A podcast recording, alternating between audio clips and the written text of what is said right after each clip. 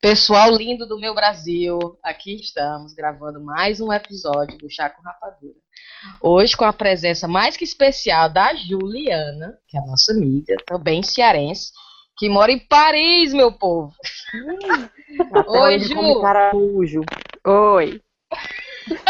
A Juliana já mora em Paris há quatro anos e meio e ela estuda gestão em moda, ou seja, chiquérrima. Tá? é, infelizmente a Tayaná tá ocupada demais essa semana para participar do programa, porque ela acha, meu povo, que porque ela trabalha tentando curar o câncer, né, que ela pode assim deixar a gente na mão. que a gente é, é menos importante que é, isso. É. é. Chega, velho. Enfim, o nosso programa hoje é sobre a doidice que é virar mãe. Trazer menino para esse mundo já é louco, né? Mas agora imagina fazer isso longe do que a gente conhece como casa, onde a nossa família tá e coisa e tal. A Ju, nossa convidada, ela é a mãe da Maria Cláudia, de quase sete anos. Eu, Cíntia, sou a mãe da Sofia, que tem cinco. A Thaís é a mãe da Cecília, com um ano e meio. E a Brena é a mais doida, porque tem dois. O Caetano de quatro e a Luna de um. então, para dar início ao nosso papo, eu gostaria que a gente falasse um pouco sobre as principais diferenças que a gente nota aqui, né, na Europa e lá no Brasil.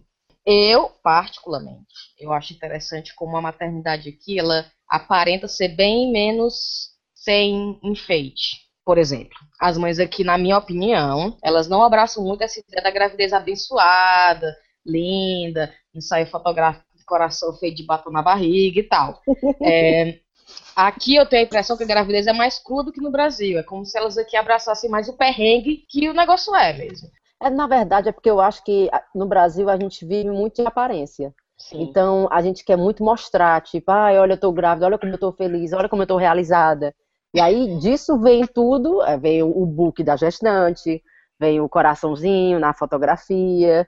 Isso tudo é para mostrar realmente o quanto a gente está satisfeito com aquele momento. Estou generalizando bastante, eu acredito que tem pessoas que fazem isso só porque realmente querem ter uma lembrança claro. é, desse momento da vida, né? Que realmente é, é mágico. Aqui também é, é assim, não tem esse glamour todo, e eu particularmente concordo. Eu tive depressão pós-parto, para mim mais ainda não foi tantas flores assim. E eu concordo, essa de, ai, minha vida, meu tudo, eu só faço tudo pela criança, eu acho às vezes um exagero, assim, uma loucura que aqui realmente não tem. O pessoal é mais realista, é, o pessoal fala que realmente a maternidade é difícil, e, mas é boa ao mesmo tempo, mas não é esse mar de rosas. Não é romantizada, né? Exatamente. Porque eu, eu vejo muito essa questão do a criança é, é como se fosse uma bênção naquela vida mesmo. Tipo assim, ela veio para completar tudo que uhum. estava faltando. Então tem muita amiga minha que fala assim: agora eu sei o que é amor. Como se antes a vida fosse assim. Porra, a vida. Não vamos exagerar. É. Não, não vamos exagerar. Você precisa passar por isso para ser feliz, para ser completa isso. na vida. Não tem nada a ver. É. Eu acho que Como você pode e as pessoas que escolhem não ter filho, né? Não, acho que é pessoas que não escolhem ter filho podem ter uma vida, uma vida muito, muito feliz. Claro. É, para mim, o que o filho traz de diferencial é que alguns aprendizados eu acho que são menos profundos quando não vem da, da, questão da maternidade. O desapego, né? Por exemplo, você aprende a se desapegar de tudo com a criança, desde a gravidez, né? Você se desapega de si, do seu corpo, do seu busto, da sua alimentação, da, do seu sono. Do seu então, querer. E outra coisa, responsabilidade. E olha que eu não era uma pessoa irresponsável.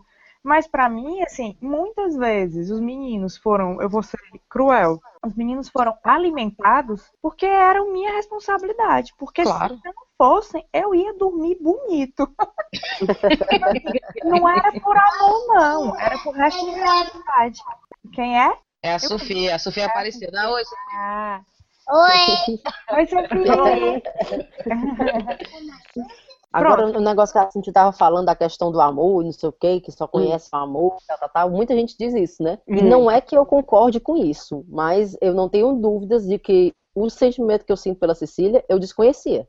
Não, eu então, também, sem dúvida. de amor, eu mas, nunca tinha amado antes. Mas às vezes tem uns textos assim, muito, muito, muito, muito exagerados, que eu fico assim, ei, não, pera. Acho que isso aí tá passando um pouquinho da conta. Parece uma coisa feita para Facebook, sabe? Sei, sei. Elas... Outra coisa que eu queria falar, que eu acho interessantíssimo, vocês com certeza vão concordar, é a maneira que a gente celebra aniversário. Sim, é eu já ouvi dizer que no Brasil as crianças nascem e já estão reservando o buffet pro ano que vem, porque senão não tem a data no buffet tal. Eu conheço, é, Eu só eu vou conheço. dizer que agora tem agente de buffet na gastroclínica. Não, não. Exatamente, sério? que é para já agendar, porque você já sabe quando é que vai ser a festa de um ano do seu filho, né? Vale, você já sabe o dia que ele nasceu. Então você é já. Não, é não, É, é. Outra coisa que eu acho bem interessante, que é diferente aqui demais, é a questão da gente espera, aliás, contar muito com a presença do, do pediatra no Brasil. Eu não conheço, e eu não estou mentindo. Aliás, conheço. Conheço uma pessoa que visita um pediatra aqui, e é porque a filha nasceu com um dedo a mais. E ela visita o pediatra porque ela teve que passar por cirurgia. Então ela tem que ter essas visitas para ver se tem a mobilidade, se vira, se tal, tal, tal, tal. É a única pessoa que eu conheço. No Brasil, um pediatra que cobra particular, é bem dizer obrigado a atender obrigado, o telefone né? madrugada se o menino tiver com a tosse, ou se o menino tiver com, né, com qualquer coisa. Que aqui é tipo, te vira, né? Aí é legal tu contar a tua história de que tu chegou com a, com a Sofia vomitando, né? E o homem mandou tu ir pra casa. Você tá fazendo o que aqui? Olha, eu levei tanto carão, a Sofia vomitando acho que uns sete dias ela estava vomitando. E eu falei pro meu marido, vamos levar para emergência, vamos levar para emergência. Ele, Cíntia, não, não, não, não, não. E eu, como assim, não, vamos levar. Cheguei lá, quando eu falei para ela qual era o, o, motivo, ela olhou para mim, tá bom, sente. Mas ela me deu o um papel. Aí eu sentei e fui ler o papel. E no papel tá dizendo assim, é, emergência só para emergência.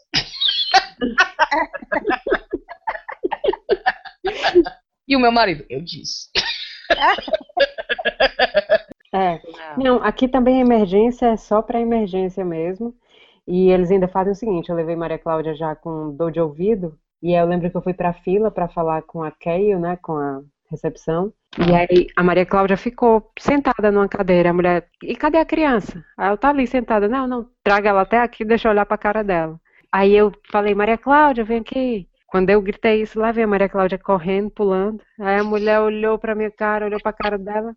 Tá bom. A mulher me deixou a noite inteira esperando. Porque viu que a Maria Cláudia tava pulando, brincando, pronto.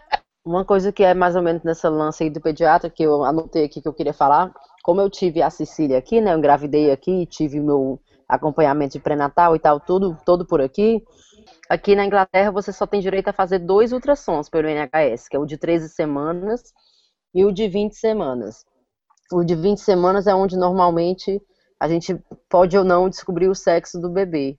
E que aqui é uma coisa muito normal as pessoas não descobrirem, né? Não é, Verdade. Não é nada assim exótico, é super normal não descobrir o sexo do Sim, bebê. É. E eu me lembro que quando eu estava grávida, nem passava pela minha cabeça não ouvir, não, não saber qual era o sexo. E aí uma vez a gente estava viajando, eu e o Guilherme, e ele comentou de tipo, ah, eu, eu acho que eu queria que fosse surpresa. Aí eu, Pô, beleza, pô, vamos deixar surpresa. Resultado, chegou o dia do meu parto. Sim. E eu tava pronta já com uma anestesia, bata e tudo. Aí a mulher disse assim, vamos ali só no ultrassom, só pra eu confirmar que ela tá mesmo sentada, porque se ela estiver virada, a gente cancela. Eu e o Guilherme, aí a mulher passa o ultrassom aqui, aí disse assim, ah, vocês vão ter uma menina, né?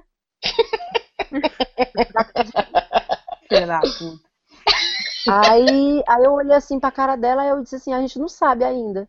Aí nós saímos de lá, o Guilherme, rapaz, essa rapariga, eu vou esculhambar com esse hospital e não sei o que, como é que a gente passa nove meses esperando. Adorei! Aí depois que a menina nasceu, a gente, ah, deixa isso pra lá, negócio de reclamar, foi tudo tão bom. Outra coisa que eu queria falar é, tipo, vocês têm que concordar que a falta de pitaco é bom. É maravilhoso. Esse seria o maior benefício? Não, pra mim não. também, também acho que para mim não. Para mim não. não. Para mim o, o, estilo, o estilo de educação daqui é, é para mim é muito bom. Assim, a disciplina, as regras. Quando a Maria Cláudia vai para lá, eu acho ela tão mais inocente do que as crianças de lá. Por exemplo, ela chega lá com, sei lá, com as crianças do meu meio, né? E aí todo mundo sabe a marca da roupa que usa, sabe? Certeza, sabe? é verdade. Que é Laliló, que é não sei o quê, que é não sei o quê. A única coisa que a Maria Cláudia vira e fala, ah, minha blusa tem brilho, só, assim, ela não, não tem. É, é, tem é mais inocente, é mais criança mesmo, sabe? E, e, não só isso, Ju. Eu brinquei com as meninas essa semana porque a, a, o Caetano tá indo pra creche. Todo mês tem o jornalzinho da creche, né? O jornalzinho da creche do Caetano esse mês é, indicava como evento a ser assistido, porque é um dos eventos principais aqui de Brighton, né? Do lado, eu moro numa vila do lado.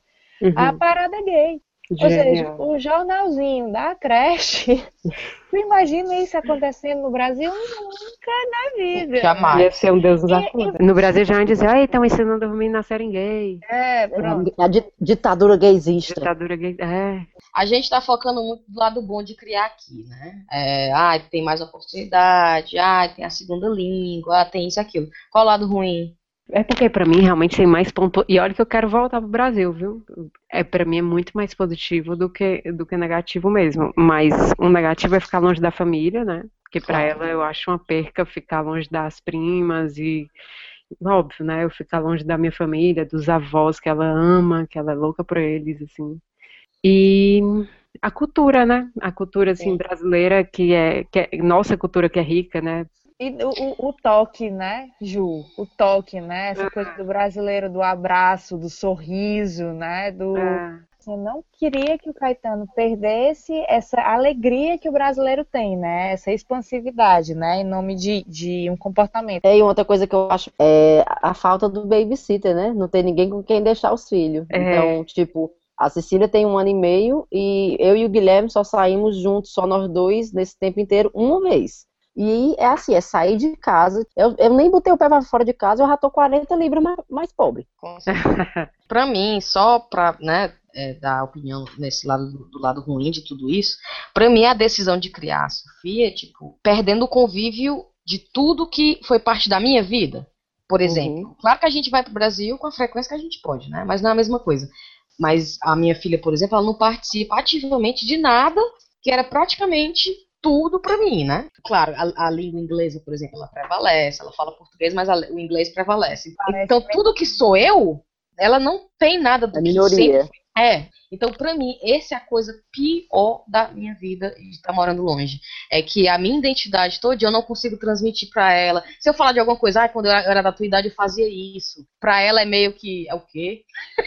eu falava para ela assim, ah, a mamãe, a, a coisa que a, a, mamãe mais gostava de fazer no, no, dela da tua idade era subir no pé de goiaba. Olha só, a loucura que é para uma criança britânica entender isso. A mamãe subia no pé de goiaba do vizinho e roubava a goiaba até a véia da casa do lado gritar, eu tenho que sair correndo, entendeu? Então pra ela assim, Mas era muito meu... danada, mulher. E, Até o Breno é... nessa hora pensa, olha a mãe que eu arrumei pra minha olha filha. Olha a mãe que eu arrumei pra minha filha. Olha a trombadinha e... que eu trouxe do Brasil. É, a trombadinha que eu Ela é doida. Mas enfim, o que mais que vocês gostam de falar? O que, é que vocês acham que tem de diferente, ou de triste, de ruim, de positivo? Não vou citar nomes não, mas uma amiga minha estava conversando comigo falando de uma amiga dela, né? Dizendo, Thaís, eu acho que a fulaninha não é uma boa mãe, ela não toma de conta direito daquela criança. A criança é toda, toda malamanhada. Aí eu disse, por quê? Por que tu acha isso? Thaís, por exemplo, se a gente está lá na casa dela e vai ter um aniversário para a criança ir. Aí eu digo, fulaninha, vai lá arrumar a tua filha.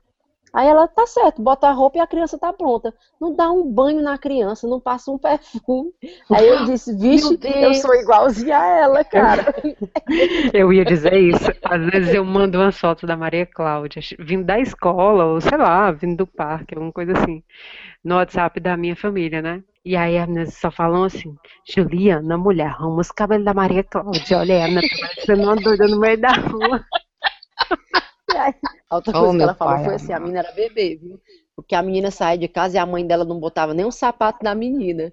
Aí eu disse, rapaz, eu só passei a botar sapato na Cecília quando ela começou a andar. Eu tô bolando de... Quando a Sofia nasceu, eu tive muito dos conselhos, né, de, de hum. famílias e amigos, que era de que a criança por exemplo, tinha que dormir sozinha no berço, né? E, eu, e a criança dormir em mim era um erro e tal, e tal, e tal. E depois, de muito cansada de ouvir isso, eu falei assim: quem tá acordando no meio da noite é tu? Como é? Tá parecendo que quem tá acordando, que tá se irritando, quem tá tendo que se levantar é tu. Quem tá fazendo isso tudo aqui não sou eu. Enfim, vocês têm mais alguma coisa para falar? Maternidade é, é linda, meu povo? Marromeno. É, é. eu achava que eu ia adorar a maternidade, sabe? Eu, eu planejei, eu fiz, eu fiz meu marido mudar de ideia, forcei a gravidez. Deu o golpe do, do Dei o golpe. E uma vez a Sofia aqui foi um, um baque que eu achava que eu, eu não esperava. Foi um, um, negócio assim pesado. E eu não quero voltar, não. Não quero de novo. Esse negócio de, ai, que mudou a minha vida. Eu, o que eu digo para todo mundo é assim, quando eu vejo um texto de alguém que acabou de ter filho, diz, eu mudei muito agora, assim que eu vi o ser humano. Eu, assim que eu vi a Maria Cláudia, eu me desesperei, porque caiu a ficha. Assim. Eu, caralho, fudeu. E agora? O que é que eu vou fazer? Verdade. E aí depois chega em casa, tira a cinta, tá aquele bucho pendurado assim. E agora? Até hoje, Juliana. Vamos renunciar, abdicar, fazer o diabo dar tripa coração para esses meninos, para quando chegarem adolescente, virem para terapia e dizer que é tudo culpa nossa. Então, vamos dar tchau. Maternidade é linda, difícil, mas é linda. É, obrigada, Ju, por ficar até agora conversando com a gente, né? Olha.